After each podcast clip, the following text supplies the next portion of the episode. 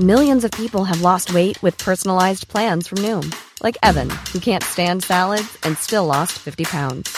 Salads, generally, for most people, are the easy button, right? For me, that wasn't an option. I never really was a salad guy. That's just not who I am. But Noom worked for me. Get your personalized plan today at Noom.com. Real Noom user compensated to provide their story. In four weeks, the typical Noom user can expect to lose one to two pounds per week. Individual results may vary. Hey, I'm Ryan Reynolds. At Mint Mobile, we like to do the opposite of what Big Wireless does. They charge you a lot, we charge you a little. So naturally, when they announced they'd be raising their prices due to inflation, we decided to deflate our prices due to not hating you. That's right. We're cutting the price of Mint Unlimited from $30 a month to just $15 a month. Give it a try at mintmobile.com slash switch. $45 upfront for three months plus taxes and fees. Promo for new customers for limited time. Unlimited more than 40 gigabytes per month. Slows. Full terms at mintmobile.com.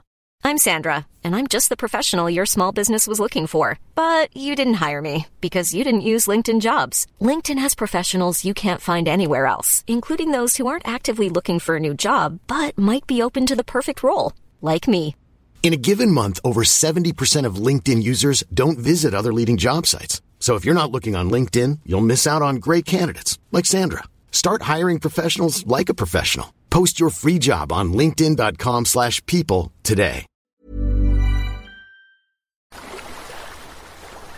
today. Son dos situaciones inéditas eh, o increíbles. Por caso quiero decir que se acabara la merluza.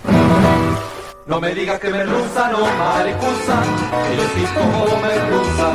No me digas que merluza. Bienvenidos a Se acabó la merluza, una relación de datos históricos inútiles que se conjuran para tramar alguna verdad. Con Jorge Tezán y un equipo que aún no se encuentra no se encuentra. Hoy presentamos La Redota, el país que se llevó Artigas. Qué olvidado que tenemos a José Gervasio de Artigas, más bien cuánto lo hemos ignorado, todo lo que desconocemos de él y lo errados que estamos, lo injustos que hemos sido con este hombre a instancias de ese berretín por lo extranjero, por esa cobardía cómoda que aún nos transcurre y que no es otra que la que en su época contribuyó a transformarlo en un personaje lejano. Esa idea vaga de que es una especie de San Martín que liberó al Uruguay de... de... bueno, de alguien, no solo es equivocada, sino muy injusta con tamaño patriota.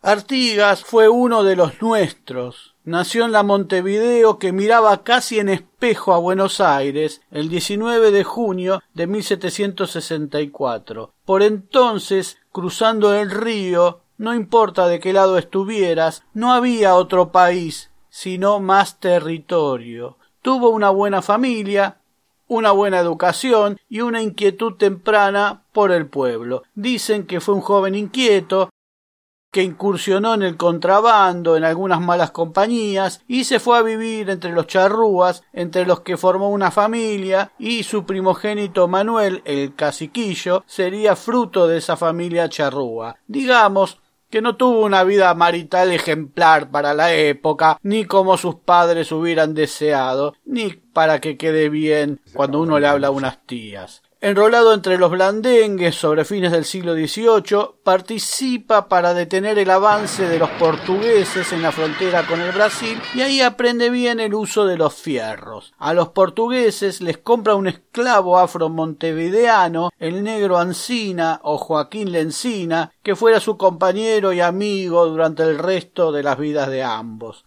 Pero Sobreviene el 25 de mayo de 1810. Vamos. Júbilo popular, alegría, felicidad.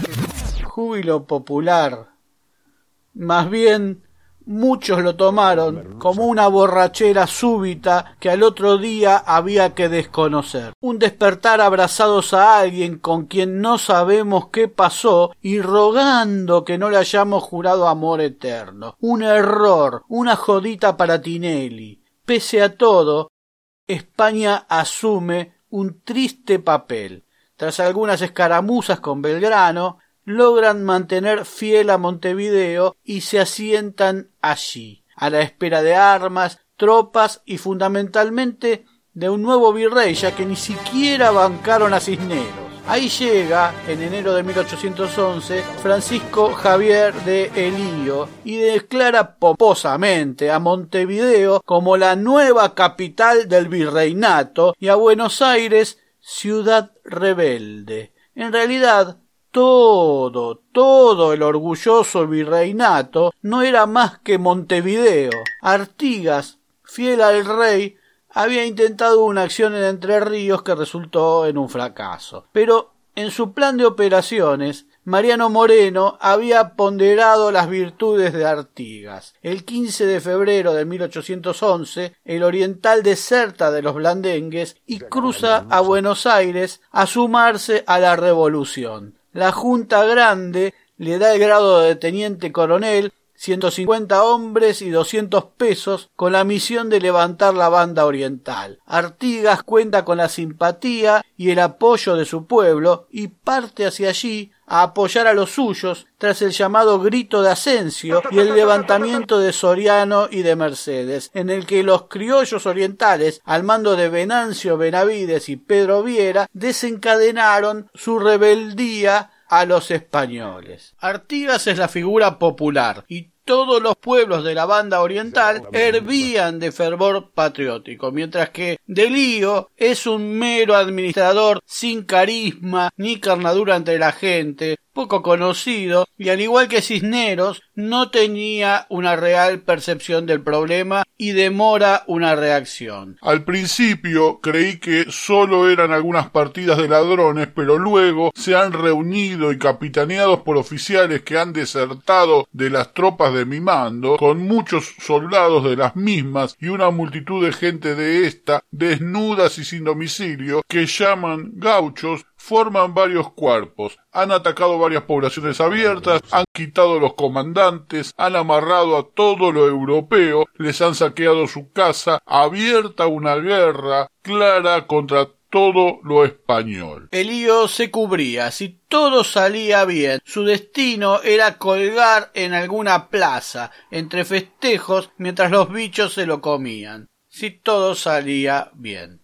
Artigas es aclamado primer jefe de los orientales y afinca sus tropas en Mercedes. Llega Belgrano desde el Paraguay de aquella medianamente fracasado intento y suma a José Gervasio como comandante de milicia a sus tropas y a José Rondó como su mano derecha. Tras el movimiento de los orilleros, un golpe que fortaleció al bando sabedrista, Belgrano es llamado a rendir cuentas por su misión en el Paraguay. En realidad lo mandan preso en Luján a rendir cuentas. Es un error, porque lo retiran del campo de batalla o del lugar de operaciones en el mejor momento de la lucha en la banda oriental. Pese a lo cual, el cerco a los realistas se mantiene y pocos enclaves permanecen fieles. El mayo siguiente a la revolución, el 18 de ese mes, Artigas derrota a los realistas en las piedras. El himno argentino original, el largo, el que se recortó para no herir la susceptibilidad de los españoles que nos querían esclavos, cita entre las batallas por la libertad de esta patria a las dos piedras. Una es aquella en la que Belgrano detiene el avance de los realistas que lo seguían durante la retirada o éxodo jujeño, como posteriormente se lo conoció. La otra piedra es esta de Artigas.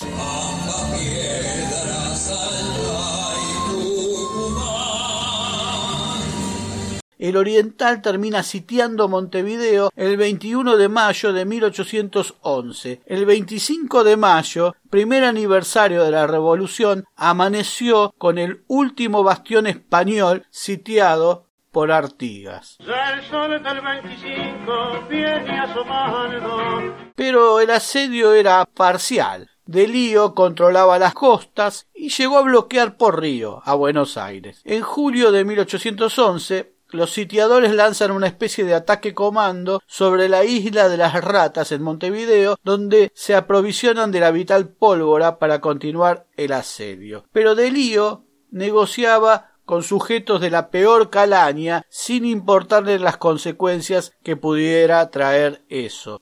Ya no a su ínfimo virreinato, sino a la propia España. Su idea inmediata era retrotraer la situación a mediados de 1810, que las tropas porteñas se retiraran de la banda oriental y negara todo apoyo a las tropas rebeldes, mientras él levantaría el bloqueo naval a Buenos Aires. Y en Buenos Aires muchos de estos comerciantes estaban molestos con un bloqueo naval porque no podían justamente ejercer el contrabando y todo eso que les daba muchísimo dinero y alcurnia entre la sociedad. Pero, ¿qué hacer con las tropas que con tanto fervor mantenían casi todo el hoy Uruguay en armas? Ningún problema. Las tropas portuguesas se encargarían de aniquilarlos a cambio de lo que sea. Y lo que sea no siempre es controlable. Eso es lo que Delío anuncia a través de una proclama. La respuesta de Venancio Benavides no tarda en escucharse. Señor Javier de Lío, a nuestros siete mil hombres dispuestos a defender a nuestro soberano Fernando VII, la patria y sus sagrados derechos, no se los conquista con papeles.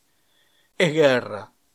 En julio de 1811, cuatro mil hombres que integran el ejército pacificador de la banda oriental, siempre los cobardes dicen que van a pacificar, invaden toda la región al mando del capitán general del Río Grande do Sul, Diego de Sousa. Aclaremos que por entonces, o recordemos, que por entonces toda la administración del imperio portugués se hallaba en Brasil en un exilio por la situación de invasión napoleónica que vivían, y que tras su entrada a la banda oriental, Portugal ni planeaba retirarse de ese lugar. Por esos meses bombardean Buenos Aires sin mayores resultados, lo cual pone mucho más nerviosos a estos comerciantes devenidos en administradores de un de un país, no sé y el 3 de octubre llegan a Maldonado casi sin enfrentar.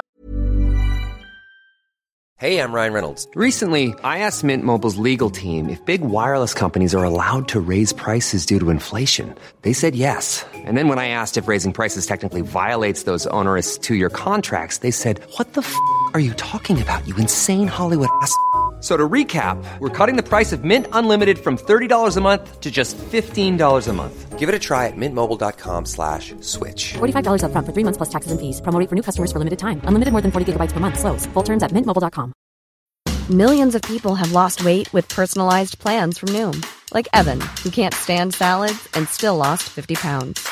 Salads generally for most people are the easy button, right? For me, that wasn't an option. I never really was a salad guy. That's just not who I am. But Noom worked for me. Get your personalized plan today at Noom.com.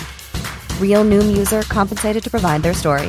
In four weeks, the typical Noom user can expect to lose one to two pounds per week. Individual results may vary. Resistencia. Mientras tanto, el embajador británico en Brasil, el conocido Lord Strangford, negocia a la par de sus aliados portugueses intentando una mediación. Quiere establecer un statu quo en el cual Buenos Aires se quedara quieta en su lugar y Montevideo continuaría controlada por sus amigos. Al igual que en Buenos Aires, De Lío había logrado administrar lo que quedaba del virreinato a través de un interinato que representara los intereses del rey Fernando, solo que en vez de una junta de gobierno como en Buenos Aires, había puesto a Portugal y a Inglaterra a realizar esa gestión. Pan para hoy, hambre para mañana y pésimos augurios para la región. Pero sobreviene el desastre de Huaki en el Alto Perú y las tropas patriotas son arrasadas, humilladas, destrozadas y corriendo en desbandada, dejando la zona libre de ser recuperada por el cruel general Goyeneche.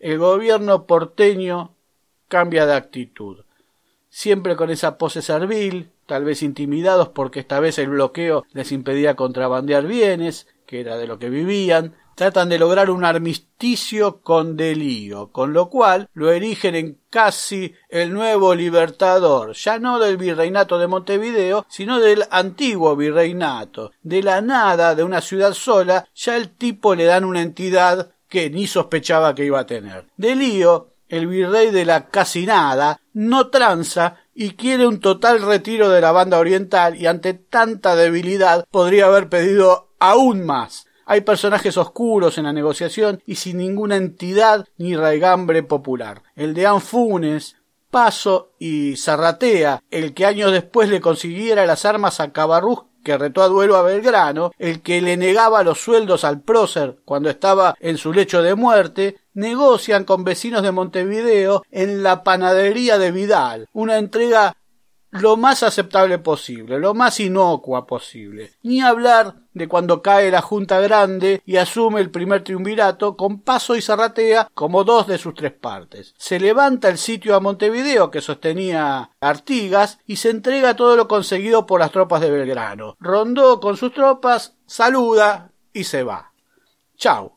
A los rebeldes orientales les sacan la escalera y quedan agarrados del pincel. Buenos Aires los deja solos. Tu propio país, tu propia gente te abandona. Todo aquello por lo que se peleó, todo por lo que se sufrió, los ideales, los sueños, la sangre, las ansias de libertad de una vez por todas. Buenos Aires siempre te va a dejar solo. Aprendelo. ¿Qué será de los porteños? Artigas hierve de furia, de tristeza, de decepción, de no saber qué hacer. Si no hay país, si no hay patria, tampoco va a haber gente. Y hace algo, acaso apresurado, acaso una mera reacción, o no. Artigas se va. Vaya a saber quién habrá dado el primer paso, quién habrá dicho hacia dónde, pero junta dos o tres y se va. Se suman tres o cuatro, vienen cincuenta, cien, doscientos, mil, dos mil, tres mil. Es octubre de ese ajetreado 1811 en que todo había cambiado y cada noticia del gobierno los aleja más.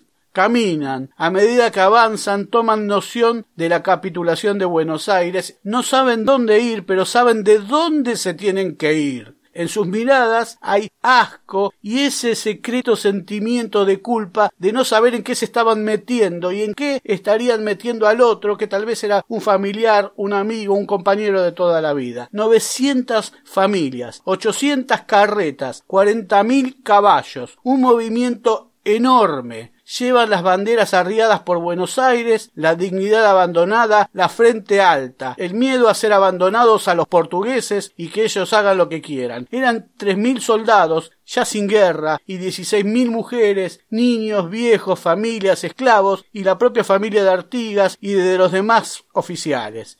Llevan los muebles, llevan carretas y lo poco de valor que tienen. Son un pueblo sin país que empieza a vagar sin destino por la banda oriental. Es el éxodo del pueblo oriental, o la redota, una palabra nueva que engloba en una sola el repliegue y la derrota ni así admitida. Pero derrota, derrotero, también significa camino o senda, y eso los entusiasma. Eran criollos, eran indios, eran gauchos, eran curas expulsados de las iglesias. Ya no hay un prócer, sino por primera vez en estas tierras de historias aristocráticas, de pequeños grupos concentrados de poder, el prócer es un grupo de personas, el héroe es un colectivo. La población de la banda oriental queda reducida a un tercio. La columna partió de los montes del río San José hacia el noroeste, luego hacia el norte, casi paralelos al río Uruguay. Recorren 522 kilómetros en 64 días. Cruzan los arroyos grandes, del Monzón, del Perdido, Cololó, donde acamparon el 3 de noviembre y se les suman más familias al éxodo. Toda la banda oriental me sigue en masa, vos, resueltos a perder mil vidas antes que gozarlas en esclavitud le cuenta Artigas en una carta a la Junta. También José Rondó, que mucho que perder no tenía, informaba al gobierno de Buenos Aires que de todos los puntos de la campaña se repliegan familias al ejército sin que basten las persuasiones de contenerlas en sus casas. Al mes del recorrido vadean dificultosamente el río Negro en el paso del Yapeyú. El 21 de noviembre llegan a Paysandú. El primero de diciembre acamparon en las costas del arroyo Quebracho. El día 4 lo hicieron en el arroyo Chapicuy. Y a partir del día 7 tardaron tres días en cruzar el río Daimán para dirigirse siempre al norte, hacia el Salto Oriental, frente a Concordia, sobre las orillas del río Actual provincia de Entre Ríos, y permanecen allí 14 meses, formando algo parecido a un poblado de una considerable extensión. Pasan el verano de 1812, el crudo invierno del mismo año y el verano de 1813. Artigas permaneció allí hasta el mes de septiembre de 1812, cuando reanudó el sitio de Montevideo y el caudillo regresó a la banda oriental. Hubo grupos que se cindieron, que tomaron otros caminos, que volvieron a encontrarse, no era tan regular la cosa, otros que se fueron sumando, tuvieron hambre, tuvieron frío, tuvieron angustias, desesperación, levantaron unas especies de chozas, y la iglesia era una choza más. Se proporcionaban abrigo, consuelo y una cierta organización. Una patria peregrina que se forjaba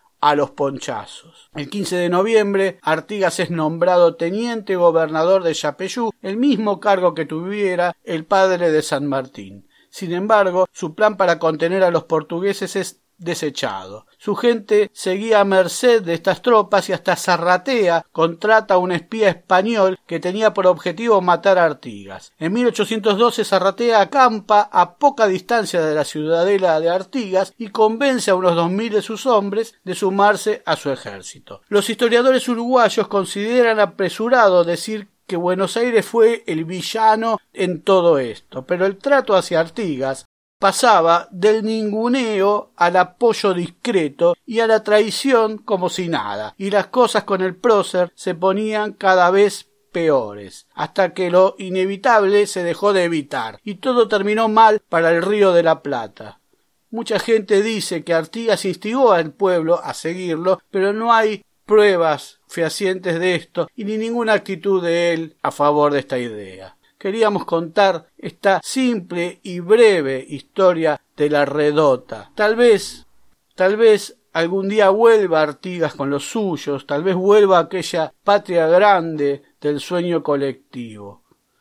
Allá por el norte del continente sur cuentan que en la secreta reunión de Guayaquil San Martín le dijo a Bolívar que precisaba un país con dos cabezas, una en el río de la Plata y otra en el Perú, en Lima, que así se desarrollaría la industria y el comercio por igual, que Lima sería el motor del desarrollo del Pacífico y de todo nuestro hoy postergado noroeste. La respuesta, vaya a saber si voluntaria o no, pero real, fue ponernos dos países cercando el desarrollo de esa zona nuestra, Chile y Bolivia, que lleva el nombre de su libertador. Y cruzando el río, otro país, otra atadura.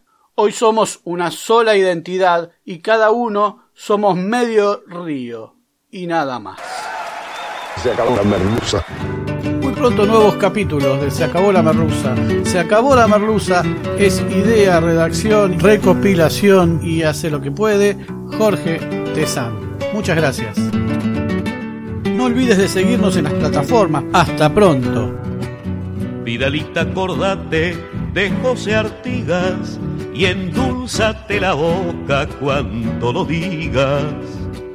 A la huella de un siglo que otros borraron, mintiendo los martirios del traicionado. A la huella primero de José Artigas y sácate el sombrero cuando lo digas la la la la y la la y la y la Vamos mano con mano los orientales. Hey, it's Paige DeSorbo from Giggly Squad. High quality fashion without the price tag. Say hello to Quince. I'm snagging high-end essentials like cozy cashmere sweaters, sleek leather jackets, fine jewelry, and so much more. With Quince being 50 to 80% less than similar brands. And they partner with factories that prioritize safe, ethical, and responsible manufacturing. I love that. Luxury quality within reach. Go to quince.com slash style to get free shipping and 365 day returns on your next order. Quince.com slash style.